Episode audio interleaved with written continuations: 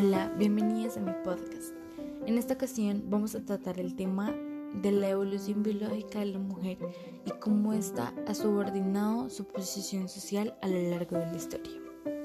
Primero vamos a dar un salto en el tiempo, hasta el siglo XVIII,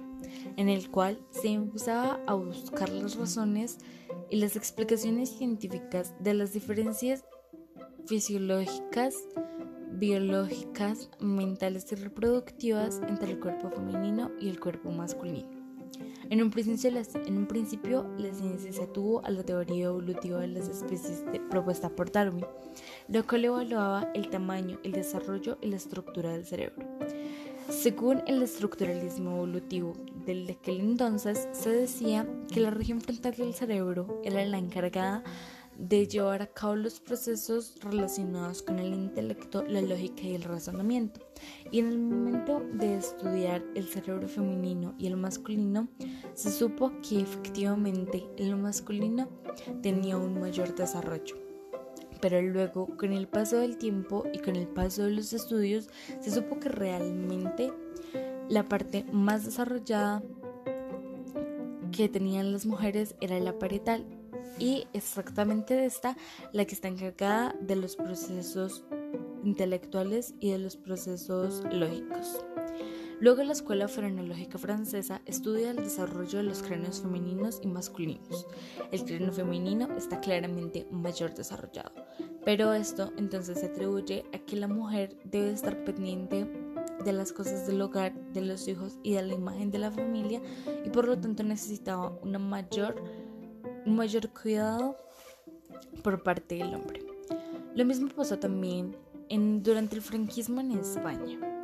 en donde, unido al biologismo y los ideales cristianos, se aceptó acerca de la supremacía de la anatomía femenina,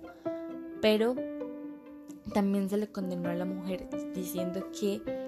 ya que era la única capaz de crear vida y llevar a cabo tan complejos sistemas reproductivos, él es la única capaz de criar a los hijos, sacando así de responsabilidad completa al, padre.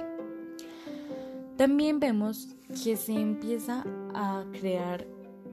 una unión fisiológica entre el sistema reproductor y el sistema nervioso femenino, creando un patrón de comportamiento mental condicionado a las situaciones de la vida biológica femenina, como la pubertad, la menstruación, el embarazo, la lactancia y la menopausia, haciendo el cuerpo humano, al cuerpo femenino, ver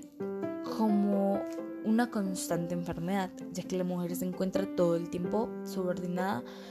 a procesos reproductivos. Entonces la hacen ver como en un constante estado de nervios. La cosa fue tan lejos que empezaron a diagnosticarse enfermedades en base al sistema reproductor, como lo fue la histeria. Histeria viene del griego hister, que significa útero, y este fue el caso de Carmen Marín en el siglo XIX en Chile, a la cual los científicos le aseguraban que su histeria fue causada por su útero y por una maldición del demonio. Ella siguió una lucha legal intentando argumentar que claramente su enfermedad no tenía nada que ver con su sistema reproductor y asimismo se le hizo a muchas mujeres haciéndoles creer que estaban realmente enfermas. Esto también fue utilizado para las mujeres que decidían no atenerse a los estereotipos y se les hacía creer que así era como tenían que pagar. En base a todo esto, podemos ver que realmente la concepción evolutiva no es un hecho científico y la inferioridad femenina no es realmente algo comprobado, son diferencias de género, pero no son verdaderas desventajas respecto al cuerpo masculino. Así son muchos más las situaciones y casos que podemos tomar para ver que a lo largo de la historia se ha tomado a la mujer como inferior realmente por la concepción patriarcal y no por la verdadera anatomía y por la verdadera biología.